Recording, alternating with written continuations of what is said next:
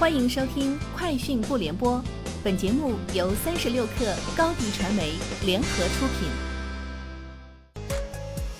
网罗新商业领域全天最热消息，欢迎收听《快讯不联播》。今天是二零二零年八月二十七号。三十六克获悉，呷哺呷哺公布二零二零年中期业绩报告显示，上半年公司实现收入人民币十九点二二亿元。同比下降百分之二十九点一，经调整亏损一点九三亿元，上年同期经调整纯利二点一零亿元。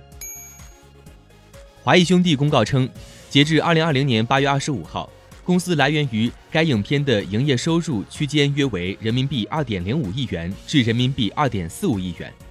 目前该影片还在上映中，该影片在中国大陆地区的票房收入以中国大陆地区。各电影院线正式确认的结算单为准。拼多多今天上线号称史上最大优惠开学季活动，活动期间，平台图书类商品将首次推出满一百返五十、满两百返一百举措，同时百亿补贴将扩大对开学用品的覆盖范围和补贴力度，包含手机、电脑、书包、文具、流感疫苗等在内的近十万款商品都将享受优惠。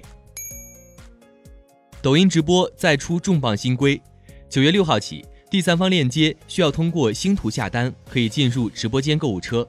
十月九号起，第三方来源的商品将不再支持进入直播间购物车，抖音小店平台来源商品不受影响。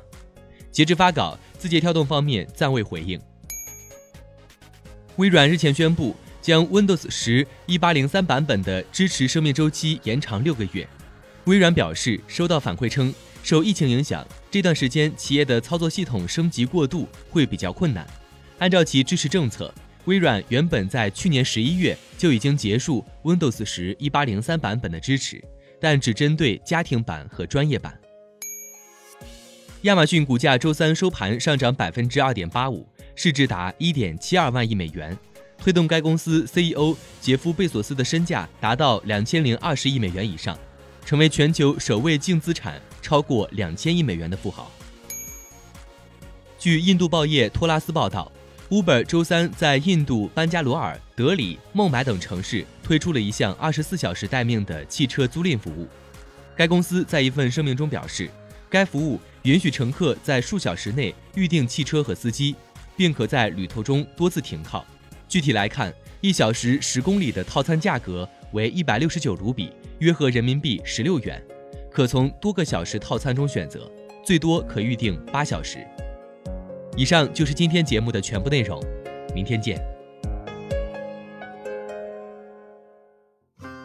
欢迎添加小小客微信 xs 三六 kr，加入三十六课粉丝群。